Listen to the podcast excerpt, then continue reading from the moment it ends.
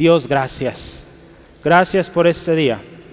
Gracias, Señor, por cada uno de los que hoy nos acompañan, visitas preciosas, lindas, que hoy nos acompañan. Gracias, Dios, porque tú para cada uno de nosotros hoy tienes palabra. Quizá hoy podríamos decir algunos, no sé por qué estoy aquí, pero Señor, tú sí lo sabes. Y sabemos que tú hablas de acuerdo al corazón, de acuerdo a la necesidad. Hoy Dios te pido Tú conoces aquel que viene triste, aquel que viene con un problema tremendo de trabajo, aquel que viene con una enfermedad. Hoy Dios, gracias porque el sanador está aquí, porque el que trae paz está aquí, porque el, el que liberta está aquí, el Salvador, el Rey está aquí. Y gloria a ti Jesucristo por estar con nosotros. Háblanos hoy. En el nombre de Jesús pedimos esto. Amén. Jesucristo y el cristiano. Recordamos mucho y agradecemos a Dios lo que Dios ha hecho a través del tiempo. Los últimos temas que hemos estado hablando, no puedo listar todos, solo mencionar algunos, pero hemos hablado de una cosa, voy a empezar, construyendo hogares con propósito. Hablamos también de quién entrará a la presencia de Dios. ¿Qué pasa cuando temo a Dios? Hablamos hace algunas semanas de una iglesia ejemplar. La semana pasada, vivir en el propósito de Dios. Todo esto nos enseña, hermanos, cómo es aquel hombre, aquella mujer que confía. Aquel hombre o aquella mujer que dice ser cristiano, cristiana, seguidor de Jesucristo, cómo es debe ser nuestra vida. Hemos aprendido que en muchas áreas de nuestra vida necesitamos cambios, ¿verdad? Porque decimos, yo soy cristiano desde niño, o desde antes de nacer, y, y nuestra vida no lo refleja. Hemos aprendido que un cristiano busca la voluntad de Dios en todo, busca que se cumpla el propósito de Dios. No vivimos bajo nuestras ideas, pensamientos, no, buscamos la dirección del Señor. En los últimos tres años iniciamos 2020, año de principios. 2021, el Espíritu Santo, nuestro consolador, enseñador, guía y poder. Este año, oración,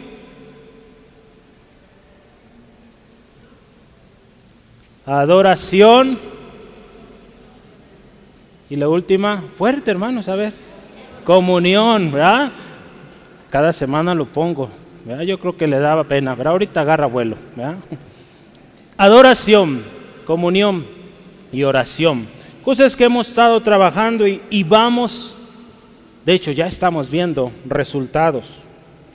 La historia de la iglesia, la iglesia cristiana, relata que fue en Antioquía donde se empezó a llamar a los cristianos, así, cristianos. Si está interesado dónde viene, Hechos 11:26 nos habla. Fue en Antioquía. Lo curioso es que Antioquía, pues en su mayoría eran gentiles. Lo curioso es que no sucedió en Jerusalén, donde estaban los apóstoles. Es interesante esto, ¿verdad? Que fue en otro lugar. Qué hermoso es que Ahí donde empezaron a llamarse cristianos fue un pueblo gentil. Nosotros somos parte de ese pueblo gentil, no somos judíos. Creo que aquí nadie es judío, hasta donde sé.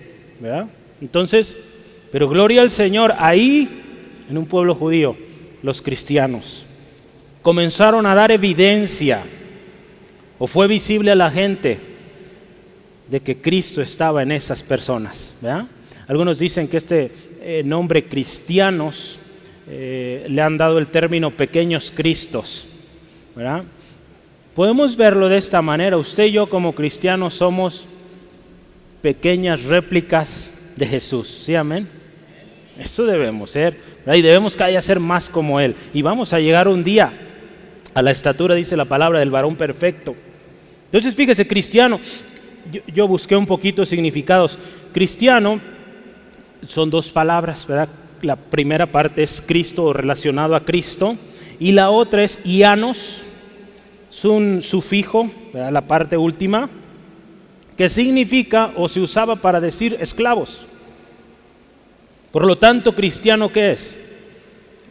Esclavo de Jesucristo, siervo de Jesucristo, eso es. O también alguien que vive cerca, adherido, que sigue a Jesucristo, o partidario de Jesucristo, consagrados a Cristo. Qué hermoso es esto, hermano, hermano. Usted y yo somos cristianos, siervos de Jesucristo. Cuando vemos, y en nuestro título dice, vamos al siguiente por favor, título dice Jesucristo y el cristiano. Yo quiero definir qué es, ya dije que es cristiano, ¿verdad? Jesucristo, ¿qué es Jesucristo? Es sencillo, Jesús, Cristo, están las dos o los dos nombres de Jesús. Jesús, ¿qué significa? Jesús en hebreo la palabra usada es Yeshua y significa Jehová es salvación. ¿Sí? ¿Qué significa Yeshua? Jehová es salvación. ¿Sí? Cristo, ¿qué significa Cristo? Cristo proviene del griego Cristos, que significa el ungido. Eso es. Cristo el ungido, salvación de Jehová. El hebreo que se usó para definir a Cristo es Mesías o Mashiach, que es el Mesías. Entonces, cuando usted y yo vemos estas dos o estos dos significados, cristiano, Jesucristo, podemos ver que hay dos propósitos ahí. Jesucristo primeramente, el Salvador, ¿sí amén? El que salva, el que restaura, el ungido. Y el cristiano, el salvado, ¿sí amén? El salvado a precio de sangre y dotado de una nueva identidad. Cuando usted viene a Cristo, una nueva identidad viene a usted. Hoy vamos a ver juntos qué es el cristiano. Y en cada uno de los subtemas que usted tiene en, sus en su hoja ahí, vamos a ver cómo Cristo es en cada uno de nosotros. Vamos a hablar de Jesucristo en todos los temas, porque Él es el importante. El día de ayer si mal no recuerdo, se estaba celebrando allá en la Ciudad de México, creo que era aniversario de, eh, matrimonio de nuestro hermano Timoteo Ost y su esposa, eh, creo que eso era un, aniversario.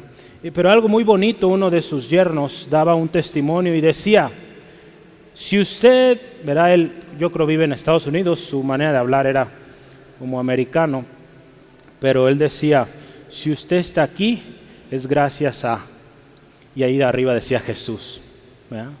Si 50 años han pasado en este, en este matrimonio es gracias a Jesús. Si yo estoy aquí, él decía, es gracias a Jesús. Hermano, hermana, si usted hoy está aquí es gracias a Jesús. Por lo que Él hizo en la cruz estamos usted y yo aquí. Y número uno, lo que Él hizo, nos amó. Nos amó, dice ahí, y nos salvó. Vamos a leerlo. Apocalipsis 1.4 al 5. Vamos a empezar ahí. Juan a las siete iglesias que están en Asia, gracia y paz a vosotros del que es, que era y que ha de venir. Escuche esto. Y de los siete espíritus que están delante de su trono. Escuche esto. Y del Jesucristo, el testigo fiel, el primogénito de los muertos y el soberano de los reyes de la tierra. Y aquí empieza, al que nos amó y nos lavó de nuestros pecados con su sangre Aquí habla del Señor Jesús. Del Señor Jesús. Dice primero ahí, el que es, el que era y el que ha de venir. En otras palabras, el eterno. El que siempre ha existido, Jesucristo. Ahí en Hebreos, vamos eh, rápidamente, Hebreos. Hebreos capítulo 13, versículo 8. Me puedes sentar ahí, Ruth, para que les apoyes. Hebreos 13, 8. Dice la palabra de Dios, Jesucristo es el mismo ayer, hoy y por los siglos. Sí, amén. Jesucristo está desde el principio, hermano, hermana. Ahí la palabra de Dios, si vamos rápidamente a Juan, capítulo 1, nos habla de Jesucristo, el verbo, el verbo que está desde el principio. Vamos a leerlo. Este es el primer estudio que tenemos en nuestro instituto. En el principio era el verbo y el verbo dice era con Dios. Está hablando de Jesús. El verbo era Dios. Ese era el principio con Dios. Y escuche, todas las cosas por Él fueron hechas. Y sin Él, escuche esto, nada de lo que hay o que ha sido hecho fue hecho. En Él estaba la vida y la vida era la luz de los hombres. La luz en las tinieblas resplandece y las tinieblas no prevalecieron contra ella. Por eso que hace rato orábamos, esa luz de Cristo brilla y erradica toda oscuridad. ¿Sí? Sí, amén. Jesucristo es el que murió y resucitó. Y ahora dice la palabra, note este texto, Romanos 8:34. Jesucristo es el que murió, resucitó y ahora está a la diestra del Padre intercediendo por usted y por mí. Entonces Jesucristo sigue. Y, yo quiero que meditemos esto de Jesucristo es, era y el que ha de venir. Hay, hay, significado tremendo ahí. Cuando nos dice que Jesucristo es, ¿qué nos dice esto? Es, nos habla de un tiempo presente. No importa el año, la época, la temporada, Él sigue siendo. ¿sí? Si este texto lo leyeron hace 100 años, Jesucristo es. En ese momento los hermanos allá dijeron, Jesucristo es hoy. 1900 es. Jesucristo es el mismo. Hoy 2022 Jesucristo es. Sigue siendo el mismo. ¿sí? Entonces por eso Él no ha cambiado. En la historia del ser humano no hay ningún ser humano, ninguna otra deidad que haya sido y que siga siendo eterno, solo Él. No hay nadie más, hermano. Jesucristo hoy es, gloria al Señor, que usted y yo servimos y adoramos a un Cristo que es, que es de hoy, que vive hoy. Sí, amén. Y cuando dice ahí Jesucristo era, nos habla de un pasado también. Nuestro Jesús de hoy también estuvo allá, en el pasado. Desde el pasado Él fue el prometido. Hace algunos años tuvimos un campamento, el eterno cumplido o prometido y cumplido, Jesús. Hechos 2, 29 al 33. Yo quiero que lo veamos rápido este texto. Hechos 2, 29 al 33. Dice la palabra del Señor así. Escuche esto. Dice así la palabra de Dios. Varones hermanos, se os puede decir libremente del patriarca David que murió y fue sepultado. Y su sepulcro está con nosotros hasta el día de hoy. Pero siendo profeta y sabiendo que con juramento Dios le había jurado que de su descendencia en cuanto a la carne, levantaría al Cristo para que se sentase en su trono. Viéndole antes, habló de la resurrección de Cristo, que su alma no fue dejada en el Hades, ni su carne vio corrupción. A este Jesús resucitó Dios de los cuales o de lo cual nosotros somos testigos. Así que exaltado por la diestra de Dios y habiendo recibido del Padre la promesa del Espíritu, ha derramado esto que vosotros veis y oís. Este es el primer y gran discurso de Pedro. Pero nos habla de Jesús era, ¿verdad? Desde David y mucho antes de David fue anunciada la vida, la venida del Señor Jesucristo, su ministerio, aún su muerte su resurrección. Fue todo dicho antes. Jesucristo era. ¿Sí, amén? Y último, ahí dice el que ha de venir. Eso indica que Él está vivo y que viene. Y quiero decirle, viene pronto. Viene pronto, hermano, hermana. Viene pronto por una iglesia lista, dispuesta y viene, le quiero decir, viene por toda la humanidad, pasada, presente, y si Él no viene en este tiempo que usted y yo estemos, pues va a venir por los que estén más adelante. Si a usted y a mí nos toca fallecer antes de que venga Cristo, pues va a venir en el tiempo de los que vengan. Quizá nuestros hijos, nietos, no sabemos, solo el Señor lo sabe, pero si algo es, y es importante, es que estemos preparados. Jesucristo es el que ha de venir. Vamos al último libro, al último versículo o los últimos dos, Apocalipsis 22, 20 al 21, dice, el que da testimonio de estas cosas dice, escucha esto, ciertamente vengo en breve. Jesús ahí nos está diciendo en breve. Amén. Aquí Juan dice, sí, ven Señor Jesús. La gracia de nuestro Señor Jesucristo sea con todos vosotros. Amén. Ahí dice, en breve. Jesucristo viene en breve, pronto. Jesucristo también nos dice aquí que es el testigo fiel, hermanos. siendo que es, que era y que ha de venir, Jesucristo es el testigo fiel, porque todo lo ha visto. Ahí en Juan leíamos, todas las cosas fueron creadas por Él y sin Él nada de lo que existe existiría. Por lo tanto, es el testigo fiel del plan de Dios para la humanidad a través de su vida. Y su testimonio, dice la palabra, es fiel y verdadero. Pero yo le dejé toda una hoja al principio porque tengo varios textos. Entonces, tengo uno más para usted. Isaías 55. Vamos rápido. Hoy si no me alcanza a encontrar los textos, de todos modos anótelo en casa como una iglesia ejemplar, léalos. Isaías 55, 4 dice así, he aquí que yo digo, o yo lo di por testigo a los pueblos, por jefe y maestro a las naciones. Ese es Jesucristo. En Juan 8:14, Juan 8:14, la palabra nos habla también de Jesús, el testigo. Respondió Jesús y les dijo, aunque yo doy testimonio acerca de mí mismo, mi testimonio, escuche, es verdadero. Un testigo fiel es aquel que habla verdad que aquel que es fiel a la verdad, y ese es Jesucristo. Porque sé de dónde he venido y a dónde voy, pero vosotros no sabéis de dónde vengo ni a dónde voy. ¿verdad? Jesús es el que sabe y conoce y es testigo fiel. Apocalipsis 3, vamos rápidamente. Apocalipsis 3, 14. Otro más. Y escribe el ángel a la iglesia de la Odisea, he aquí el amén, el así sea, el testigo fiel y verdadero el principio de la creación de Dios. Jesús es el testigo fiel y lo que Él dice es verdad. Otra cosa que nos dice, ¿qué más nos dice ahí nuestro texto?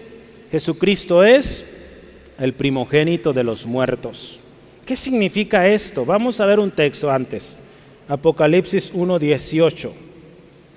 Dice, el que vivo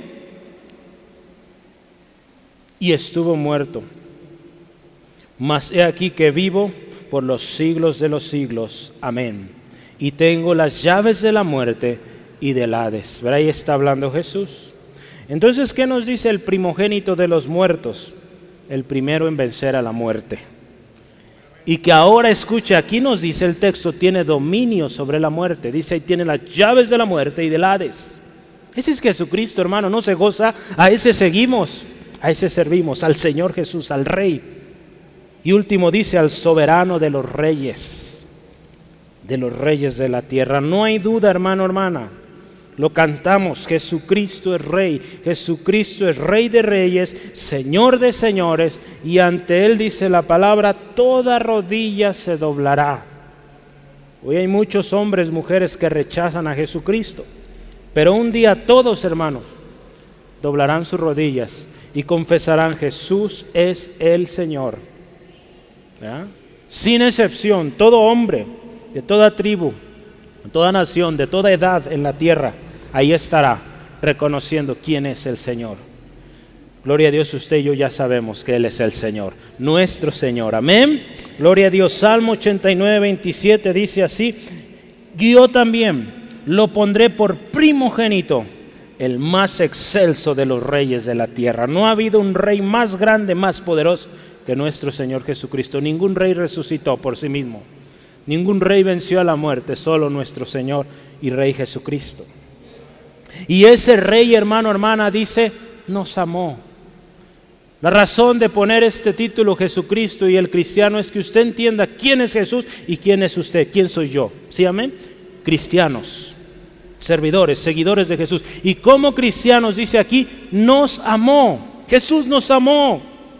El cristiano primero fue amado por Dios el Padre, por el Hijo, por Señor Jesús. Verá Juan 3:16, un texto tan lindo, de tal manera amó Dios al mundo, que dio a su Hijo unigénito. ¿Sí, amén? Para salvar a todo aquel que en Él cree, ¿verdad?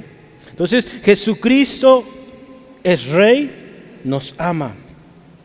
Hubo un amor, hermano, hermana, que Él manifestó un amor que, en particular fue para el cristiano. Un amor, quiero decirle lo siguiente, hermano, si usted tiene duda de que quien le ama, pues quiero que sepa que primeramente Cristo le ama. Sí, amén. Y segundo, tiene un montón de hermanos aquí, hermanas, que le aman. ¿Sí, amén? Le amamos. Entonces no diga que nadie le ama, le amamos. ¿Sí? Entonces le digo y le pido por favor voltee a su izquierda y su derecha y dígale, hermano, te amo. Te amo, hermano, te amo, hermana. Hermana en Cristo. ¿Sí, amén? Gloria a Dios. Ese es el amor que el Señor ha puesto en nosotros. Efesios 1, antes de la fundación del mundo, dice ahí, y en amor habiéndonos predestinados, predestinado, perdón, para ser adoptados hijos suyos por medio de Jesús, de Jesucristo, según el puro afecto de su voluntad, para alabanza de su gloria, de su gracia, con lo cual nos hizo aceptos en el amado. ¿Cómo sabemos de este amor? Usted dice, sí, dices Jesús me amó. ¿Cómo yo sé que Él me amó? Pues mira, la evidencia está históricamente. Y si tú hoy dices, nadie me ama, nadie me quiere, hoy yo quiero decirte a alguien que te ama. Y te ama tanto que dio a su hijo por ti. Y ese hijo también te ama tanto que fue obediente y dio su vida por ti para que no sufra lo que estás sufriendo, para que no te sientas así. Jesucristo te ama y te ama con todo. Si alguien te ha defraudado, Él no defrauda, Él no falla. Te lo puedo decir con seguridad y muchos aquí te lo podrán decir también. Él nunca les ha fallado. Ahí en Primera de Juan 1, perdón, Primera de Juan 3:16, un texto también conocido. Dice ahí, en esto conocemos el amor. Escucha esto, este es el amor verdadero, no lo que el mundo o, el ser humano trata de usar para manipular y tantas cosas. Esto es el amor en el que Él puso su vida por nosotros. También nosotros debemos poner nuestra vida por los hermanos. ¿Cuántos hombres, mujeres hoy en día dicen amarnos? y al primer problema, la primer eh, de fraude, nos dejan ahí abandonados. Jesucristo no es así. Él te ama y sigue ahí. Aun cuando Él no está hoy corporalmente acá, pero dice la palabra, dejó al Espíritu Santo. No nos dejó solos. Y si no está aquí en la tierra, está, dice la palabra, la diestra de Dios, intercediendo al Padre por usted, por mí. ¿Qué mayor amor queremos, hermanos? Amigo, amiga, ¿qué mayor amor buscas? El amor de Jesús es suficiente para ti. Créelo. Él te ama con todo. Si estás falto de amor, ven a Cristo hoy. Hubo algo, una predisposición de amor hacia nosotros. El ser humano por sí solo, escucha esto, el ser humano, todo ser humano por naturaleza es egoísta. Si se acerca a ti es porque busca algo. Y si dice amarte es porque tú le vas a dar algo o ya le diste algo. Así es el ser humano por naturaleza. Un hombre sin Cristo así es, porque sigue sus pasiones, sus deseos egoístas. Pero cuando Cristo viene la cosa cambia. Porque acuérdese, somos cristianos, seguidores de Cristo y amamos. Y el que ama, dice la palabra también, ha de mostrarse amigo. El que ama, ama como Cristo. Entonces Jesús nos amó. Nos amó primero y por eso le amamos. Dice aquí, nosotros le amamos a Él, escuche, porque Él nos amó primero. Primera de Juan 4:19.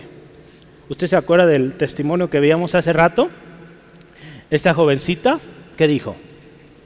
Yo no encontré a Jesús, Jesús me encontró. ¿Sale? Entonces Jesús es el que nos encuentra, porque por naturaleza nosotros no tenemos esa capacidad de amar verdaderamente, hermanos. Cristo viene, nos ama y pone ese amor en nosotros y ahora podemos amar genuinamente. Y es por eso que muchas veces a usted le critican, ¿cómo es posible que, que sigues amando a esa persona si te ha lastimado tanto? ¿Cómo es posible que aceptes a tal persona si te lastimó, si te dañó? Porque el amor de Cristo está en nosotros. Jesucristo fue golpeado, llevado hasta la muerte de manera tremenda y él dijo, perdona a los padres, porque no saben lo que hacen.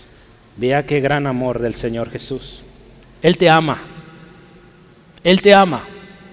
Dígale al que está a su lado, Jesús te ama. ¿Sí? Jesús te ama, créelo. Y dice ahí, nos lavó, nos lavó de nuestros pecados. Su amor fue primero, primero nos amó y después dice, nos lavó de toda impureza de pecado y con su misma sangre. De otra manera, hermanos, sería imposible, es imposible que el hombre se reconcilie con Dios si no es por Jesucristo. Se requería de un sacrificio perfecto, puro, sin mancha. Jesucristo fue ese sacrificio. En Hebreos 9, vamos a ver 11 al 14, escuche esto.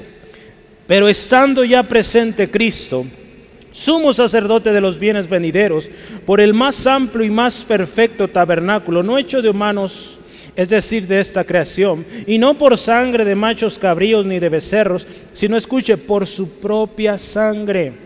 Entró una vez y para siempre en el lugar santísimo, habiendo obtenido eterna redención. Para ti, porque si la sangre de los toros y de los machos cabríos y las cenizas de la becerra rociadas en los inmundos santifican para purificación de la carne, cuanto más la sangre de Cristo, el cual mediante el Espíritu Eterno, escuche, se ofreció a sí mismo sin mancha a Dios, limpiará vuestras conciencias de obras muertas para que sirváis al Dios vivo.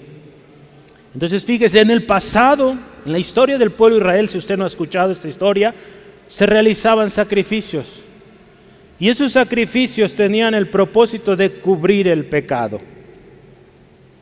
Y se requería que la persona que entraba a dar ese sacrificio fuera una persona que se limpiara antes de entrar. Pero esa misma persona, los sacerdotes, tenían que ofrecer sacrificios por ellos mismos, porque ellos también eran pecadores. Imagine un ser humano llevando el sacrificio de otro ser humano. Entonces, ambos pecadores. Pero gloria a Cristo Jesús, Él fue el sacerdote, el más alto, el sumo sacerdote, el que entró limpio y el sacrificio que efectuó fue sí mismo. Hermano, mayor sacrificio no podemos tener. Mayor muestra de amor no puede haber. El cántico que los ángeles los cuatro seres vivientes y los veinticuatro ancianos elevan a Dios cada día, nos recuerda esto. Ahí en Apocalipsis 5, vamos a ver este canto, escúchelo, porque este canto da esta verdad. Apocalipsis 5, 9 dice, y cantaban un cántico nuevo diciendo, digno eres de tomar el libro y de abrir sus sellos, porque tú fuiste inmolado, el Cordero, y con tu sangre nos has redimido para Dios de toda linaje y lengua y pueblo y nación. Esto es poderoso, hermano. No solamente el pueblo de Israel, usted y yo estamos ahí.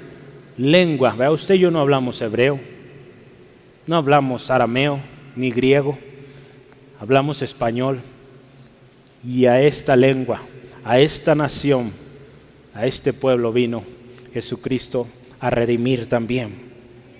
Entonces vemos, hermano, claramente quién es nuestro Señor Jesucristo, que nos amó y nos lavó de todo pecado. Y no nos dejó ahí, ¿verdad? Ok, ya está limpio y ya no te muevas, ahí quédate. ¿Cuántos papás hacían eso o hacen eso con sus niños? ¿verdad? Los lavan, los dejan bien limpiecito y ya no se me mueva. ¿verdad? Jesús no es así, ¿verdad? Nos lavó y ahora nos da una nueva identidad y nos da un trabajo que hacer. Siguiente, nos hizo reyes, nos hizo sacerdotes. Amén. Sí, amén. Gloria a Dios. Versículo 6, vamos a leer. Y nos hizo reyes y sacerdotes para Dios su Padre. A sea la gloria, el imperio por los siglos de los siglos. Amén. Mire qué lindo esto. Para llegar a esto, ocupábamos primero ser lavados. Pero antes de ser lavados, ocupábamos que alguien nos viera. Jesucristo nos vio y nos amó. Un esclavo no puede hacerse rey por sí mismo. Necesita de un redentor. ¿Sí, amén? Hoy en día ya no vivimos en eso, al menos en nuestra nación y entre comillas, ¿verdad? Todavía hay lugares donde, aunque no se dice, pero es esclavitud, Pero ya no vivimos eso, pero un esclavo está sujeto a lo que el amo diga, no puede hacer nada, no tiene identidad, no tiene voz, voto, nada. Él solo obedece y se somete. Aun cuando sea su mismo daño, lo que tenga que hacer, tiene que hacerlo, porque es esclavo. Un esclavo no puede hacerse rey por sí mismo. Ocupa un redentor. En Gálatas 3, 13 al 15 dice la palabra así. Cristo nos redimió de la maldición de la ley. Hecho por nosotros maldición porque escrito está, escucha esto, maldito todo el que es colgado en un madero. Para que en Cristo Jesús la bendición de Abraham alcance a los gentiles, usted y yo ahí, a fin de que por la fe recibiéramos la promesa del Espíritu. El cambio de estado, hermano, hermana, del redimido, ¿cuántos redimidos hay aquí? Amén, amén. El cambio a redimido es un cambio de tinieblas a luz. Sin herencia a hijo con herencia y glorioso. ¿Sí, amén? De un pueblo del diablo, de Satanás, a pueblo de Dios. Ese es el cambio, hermano, hermana, que usted y yo cuando venimos a Cristo, de un pueblo que no tiene herencia, un pueblo miserable, a un pueblo, nación santa, preciosa, especial, con un llamado. Yo quiero que vea cómo es ese pueblo. Primera de Pedro. Usted ya conoce este texto, podrá decirlo hasta de memoria. Primera de Pedro, vamos a leerlo. Primera de Pedro 2, 9 al 10 mas vosotros sois linaje escogido, nación santa, pueblo adquirido por Dios, para que anunciéis las virtudes de aquel que nos llamó de tinieblas a su luz admirable. Escuche esto, vosotros que en otro tiempo no éramos pueblo, pero que ahora somos pueblo de Dios, que en otro tiempo no habíamos alcanzado misericordia, pero que ahora alcanzamos misericordia.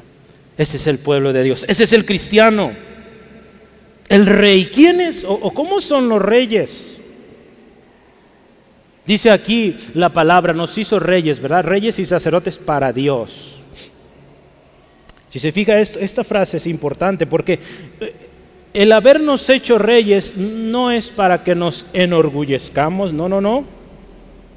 No es para buscar la posición sobre otros tampoco nos hizo reyes para Dios. En otras palabras, nos hizo reyes para que sirvamos a Dios. Reyes que sirven a un rey mayor al cual habremos de dar cuentas. ¿Sí? Dios le hizo rey, hermano, hermana, reina. Pero no es para que se sienta más que los demás, no es así. Es para que sirvamos y amemos como Cristo amó. Y vamos a dar cuentas a Él. Primera de Pedro 2.11 en adelante dice, amados, yo ruego como extranjeros y peregrinos que os abstengáis de los deseos carnales que batallan contra el alma. Vea dónde puso Pedro ahí, guiado por el Espíritu. Después de decir, son reyes, le dice, escuchen esta advertencia, absténganse de todo mal, manteniendo buena vuestra manera de vivir entre los gentiles para que en los que murmuran de nosotros como malhechores glorifiquen a Dios en el día de la visitación, al considerar vuestras buenas obras. ¿Cuántos hombres y mujeres hoy viven de manera desordenada, diciendo ser cristianos y dando un mal testimonio? Eso no dice la Biblia. Y si usted hoy tiene un mal concepto del cristiano, vea lo que dice Dios, cómo dice su palabra, cómo es un cristiano. Un cristiano actúa de manera muy diferente a lo que a veces se ve allá en la calle. Aquí nos habla de que son personas que viven en ejemplo con los demás. Y le voy a decir una cosa, no son perfectos, se equivocan. Me equivoco cada rato, pero somos prontos y buscamos pronto pedir perdón, buscar la reconciliación. ¿Sí, amén, hermanos? Sí, amén. Gloria al Señor. Un rey, hermano, es alguien, si usted ve la historia de los reyes, en las diferentes civilizaciones. Un rey es quien tenía una posición. En la mayoría de veces el, rey recibía por herencia, ¿verdad? Eh, el padre había sido rey y el hijo pues era, o el primogénito de ese rey era el que venía, el siguiente rey. Así es. Gobernaba de por vida. En el diccionario dice que el rey incluye esto, posición, oficio y dignidad. Tres cosas. Posición, oficio y dignidad. ¿Sí? Yo quiero hablarle de esto. Herencia, si usted y yo somos cristianos, hijos de Dios, tenemos herencia. Dice la palabra ahí en Romanos 8, que Él nos hizo herederos y coherederos con Cristo. Y si usted me dice, ok, el rey hereda, ya está, ya tenemos herencia. Dios nos hizo hijos que heredan, que tienen herencia. Pero también hablamos que un rey gobierna de por vida. A ver eso, ¿dónde está? Pues quiero leerle un texto. Si somos muertos con Él, también viviremos con Él. Si sufrimos, también reinaremos con Él. Si le negaremos, Él también nos negará. En 2 de Timoteo está esto. Entonces vamos a reinar con Él. Y ahora, yo hablé de posición, oficio y dignidad, ¿verdad? Tres cosas. Eso es un rey. A ver, diga, oficio, posición y dignidad. ¿Sí? E, e, ese es un rey. Esas cosas tiene un rey. Entonces yo le voy a hablar del texto que acabamos de usar ahí, en Primera de Pedro. Usted tiene posición cuando el Señor dice que somos linaje escogido. Hay posición. Cuando Él dice que usted es real sacerdocio, posición. Cuando Él dice que usted es nación santa, dignidad. Cuando Él ha dicho que es adquirido por Dios, dignidad. Dios le ha hecho digno, ahora es santo, ahora es hijo de Dios, es adquirido. Falta oficio, ¿verdad? ¿Y cuál es nuestro oficio? anunciar las virtudes de aquel que nos llamó de tinieblas a luz. Entonces, ¿no somos reyes? Sí, ¿verdad? Somos reyes, con oficio, con dignidad y con posición. ¿Sí? Ya hablamos que esa posición no es sobre otros, ¿no? Esa posición es para tener la autoridad y, y movernos en esa autoridad, pero nunca va a ser para lastimar, para ofender a otros o sobrepasar a otros. Nunca va a ser así, hermanos. La siguiente cosa que nos dice ahí, somos sacerdotes para Dios. Un sacerdote bíblico, escuche, un sacerdote bíblico era así. Eran esas personas a cargo de los sacrificios, de las ofrendas en los lugares de adoración.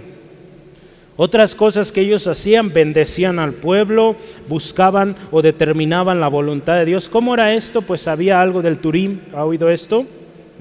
Había algo en su en su efod donde ellos identificaban la voluntad de Dios. Hay mucha discusión alrededor de esto, pero era una de las cosas que ellos determinaban. Cuando había un caso muy difícil, consultaban esto y Dios de una manera sobrenatural les hacía ver cuál era su voluntad, cuál era su propósito. Eso hacían los sacerdotes. Y una cosa más que hacían, enseñaban. ¿Sí? Entonces, si Dios nos dice que nos ha hecho sacerdotes, significa que nos ha dado esa labor de enseñar, de ofrecer sacrificios a Dios, de adorar a Dios, ¿verdad? Somos sacerdotes para Dios, hermano, hermana. Yo quiero anote ahí, por favor, no hay tiempo para leer los pasajes, pero anote Éxodo 19.6, Isaías 61.6, ese lo voy a leer, Isaías y también hay un último ahí, primera de Pedro 2.5. Isaías 61.6. Vamos a leer. Dice la palabra de Dios. Y vosotros, escuche, seréis llamados sacerdotes de Jehová. Ministros de nuestro Dios seréis llamados. Comeréis las riquezas de las naciones y con su gloria seréis sublimes. Vea qué hermoso lo que Dios nos da. Este es el regalo, hermano, hermana, amigo, amiga, que Dios tiene para ti si vienes a Cristo hoy. Nuestro sacerdocio, hermanos, representa vidas de santidad. Si usted ve la historia de los sacerdotes eh, en el pueblo judío, no los que hay hoy, tremendas cosas están haciendo, los que habla la Biblia eran gente recta. Y hubo hombres sacerdotes que ofendieron al Señor que murieron al instante por no hacer las cosas como deben ser. Pidamos al Señor misericordia por esas personas que tanto han lastimado Un sacerdote ofrecía ofrendas, adoraba a Dios, enseñaba la palabra de Dios y buscaba siempre la voluntad de Dios. El ser sacerdote para Dios implica que no nos servimos a nosotros mismos, servimos al propósito de Dios. Vamos a dar cuentas a Dios de ese sacerdocio, hermano, hermano. Si usted es padre de familia, usted es sacerdote de esa familia que tiene que enseñar, tiene que adorar a Dios, buscar la voluntad de Dios ahí en casa. Eso nos hizo el Señor Jesús, hermanos. Y este texto termina diciendo a Él, sea la gloria y el imperio por los siglos de los siglos. Por si algo se nos quería subir, ay es que soy rey, es que soy sacerdote, dice, a ver, tranquilo, la alabanza, la gloria, el imperio es para Él, no para ti. ¿sí? Entonces dígale a su hermano, la gloria es para Él. A ver, dígale, la gloria es para Jesucristo, toda la gloria y el imperio. Todo, hermano, hermana, servimos al propósito de Dios y seguiremos su ejemplo. Yo quiero que anote Filipenses 2, 5 al 11. Y el último punto Su fe, espero le alcance, ya vamos a terminar. Vive, o viene, perdón, dicen las nubes, y todo ojo lo verá. Vamos a ver este texto rápidamente, versículo 6, 7 al 8, perdón. He aquí que viene con las nubes, y todo ojo lo verá, y los que lo traspasaron, y todos los linajes de la tierra habrán lamentación por él, harán lamentación por él. Sí, amén. Dice Jesús, yo soy el alfa y el omega, principio y fin, dice el Señor el que es, escucho otra vez, el que era y el que ha de venir, el Todopoderoso. Hermano, hermana, aquí este texto dice, he aquí. Hay una versión que dice, miren que viene. Miren. Traducción lenguaje actual dice con signos de admiración, miren, estén atentos porque viene. Cristo viene pronto. Y viene por una iglesia preparada. Hermano, hermana, ¿Estás, ¿Estamos preparados para esa venida del Salvador? Amigo, amiga, si hoy fuera tu último día en este mundo, ¿tienes seguro lo que viene adelante? Todo cristiano tenemos esta esperanza de que Cristo viene. Ahí en Hechos 1.10, yo lo voy a leer para usted, dice, y estando con ellos, con los ojos puestos en el cielo, en tanto que él se iba. Y aquí pusieron juntos a ellos, o se pusieron juntos a ellos, dos varones con vestiduras blancas. Está hablando de ese momento que Jesús subió al cielo. Los cuales les dijeron, varones galileos, ¿por qué estáis mirando al cielo? Este mismo Jesús, que ha sido tomado de vosotros al cielo, así vendrá, como le habéis visto hoy subir al cielo. Ese mismo Jesús que un día subió al Padre, un día viene. Viene pronto. ¿Estamos listos? ¿Qué nos dice esto de que volverá? Si bien ya hablamos, Él nos amó, ¿verdad? Él nos lavó, nos hizo reyes y sacerdotes. Entonces dice aquí, Él volverá, viene otra vez, viene por esos que amó, que lavó para ellos viene, viene para llevarlos a su presencia. Pero aquel que no le aceptó, aquel que le rechazó, Él viene como juez a juzgar y a condenar. Sea bueno o malo lo que hayas hecho en la vida, Jesucristo viene y Él es el juez que va a venir. Por eso tenemos en lo más interior de nosotros ese temor a hacer lo que hacemos, porque sabemos que un día vamos a dar cuenta. Las cosas no se terminan aquí con la vida, hay algo más allá. Para todo cristiano esto debe ser firme, asimilado de que Jesús viene, hermanos. No podemos vivir vidas descuidadas. Necesitamos estar muy atentos, dispuestos y trabajando Mateo 25 habla muy especial de esto. Habla de una parábola de las diez vírgenes. Y yo anoto algunos textos. Dice ahí, velad pues, porque no sabéis ni el día ni la hora en que el Hijo del Hombre vendrá. Habla de la parábola de los talentos cuando fueron entregados. A cada uno de nosotros Dios nos ha entregado un talento, una habilidad. Y un día también nos va a pedir cuentas de ello. Y Jesús dice al respecto, porque el que tiene, le será dado y tendrá más. Y al que no tiene aún lo que tiene, le será quitado. Cuando no hubo fidelidad en lo que Él nos dio, será quitado aquello. Y escuche esto, al siervo inútil, echadlo a las tinieblas de afuera.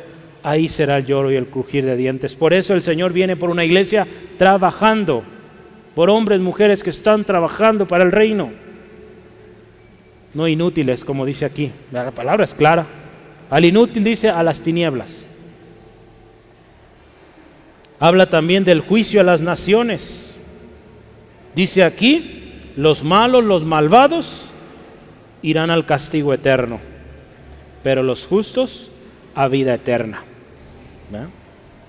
Así es. Es la verdad, véalo, Mateo 25, está todo eso. Dice, todo ojo le verá, los que le traspasaron todos los linajes de la tierra, será algo trascendental. Hombres, mujeres, niños de todas las edades, de todas las regiones del mundo, hermano, hermana, verán su venida. Aún aquellos que le rechazaron. Gente de todos lugares a lo largo y ancho del mundo, en todo tiempo, lugar, vendrán y verán a Jesucristo, el que viene pronto, hermano, hermano. Anote ahí, por favor, eh, tesalonicenses. Este texto, véalo en su casa. Pablo está ahí hablando de los tesalonicenses. Yo quiero terminar con el último. Apocalipsis 20, versículos 11 al 12. Es algo similar, a veces pongo dos referencias. Apocalipsis 20, 11 al 12 dice así la palabra del Señor. Y vi un gran trono blanco, el cual estaba sentado en él, de delante del cual dishuyeron la tierra y el cielo, y ningún lugar se encontró para ellos. Escucha esto, y vi a los muertos, grandes y pequeños, de pie ante Dios. Y los libros fueron abiertos, y otro libro fue abierto, el cual es el libro de la vida. Dice, escucha esto, y fueron juzgados los muertos por las cosas que estaban escritas en los libros, según sus obras. Todos hermanos, un día vamos a comparecer ante Jesucristo. Espero y es nuestra oración que el día que usted y yo lleguemos allá sea para vida eterna y no para juicio. Ahí termina nuestro texto. Jesús es el alfa y el omega, el principio y el fin, el que es, el que era y el que ha de venir, el Todopoderoso. ¿Sí, amén? Si me permite, voy a leer la conclusión, es corta y dice, Jesucristo nos amó y nos lavó. Su obra en nosotros es completa. Nos ama tanto que dio su vida en rescate por usted, por mí. Y no solo eso, nos dio propósito. Y esto lo hizo el que es hoy, que fue antes y que viene pronto. Nos dio posición, acuérdese, dignidad y oficio. Tres cosas juntas que nos hablan de mucho, ya lo veíamos. Servimos, acuérdese, no a nuestros intereses, servimos a los intereses de Jesucristo, nuestro Rey. Él es el único que merece toda alabanza todo lo, todo lo que usted y yo poseemos es de Él. Todo el imperio es de Él. Todo el dominio es de Él. Por lo tanto, escuche, al ser usted reyes, sacerdotes, es porque nos dio una identidad, nos dio autoridad, nos dio algo que hacer, una misión, un propósito. Por eso, hermano, hermana, vivimos y buscamos el propósito de Dios. Yo le animo, miremos que viene pronto. Lo que usted y yo vemos alrededor cada vez anuncia más Cristo viene pronto. En cada cosa que vemos en las noticias nos recuerda, Él viene pronto. Y todo ojo le verá, no habrá excepción. Gente de todo tiempo, de toda lengua, de todo lugar estará ahí a recibir al gran rey. Algunos lo recibirán como su condenador, que vendrá como juez y dirá, tú no entras. Otros lo recibirán con gozo porque les dirá, entre en el gozo de su Señor. Yo hoy le pregunto, ¿cómo le va a recibir usted? ¿Cómo vamos a recibir al rey? Cuando Él venga, ¿cómo vamos a presentarnos ahí? Con toda la emoción, todas las ganas, porque llegó el día, o escondiéndonos, buscando dónde, para que no nos vea. Aquí dice, todo ojo lo verá. ¿Cómo quiere verlo? ¿Como su rey o como su juez? Hoy es el día de venir a los pies de aquel que le ama. Y que si no le ha alabado es porque usted no ha venido a Él. ¿Por qué no viene hoy? Él le ama. Venga Cristo. Él le lava y le da una identidad especial. Quiero que cierre sus ojos, por favor, y oremos juntos y digamos, gracias Dios Gracias Dios por tu palabra hoy que es clara. Como cristianos es claro esto. Y aún para usted que nos acompaña, hay mensaje para usted. Yo le hacía la pregunta, si hoy fuera su último día, ¿qué sucedería? ¿Tiene seguro lo que sigue? ¿Tiene segura su eternidad? ¿Su eternidad?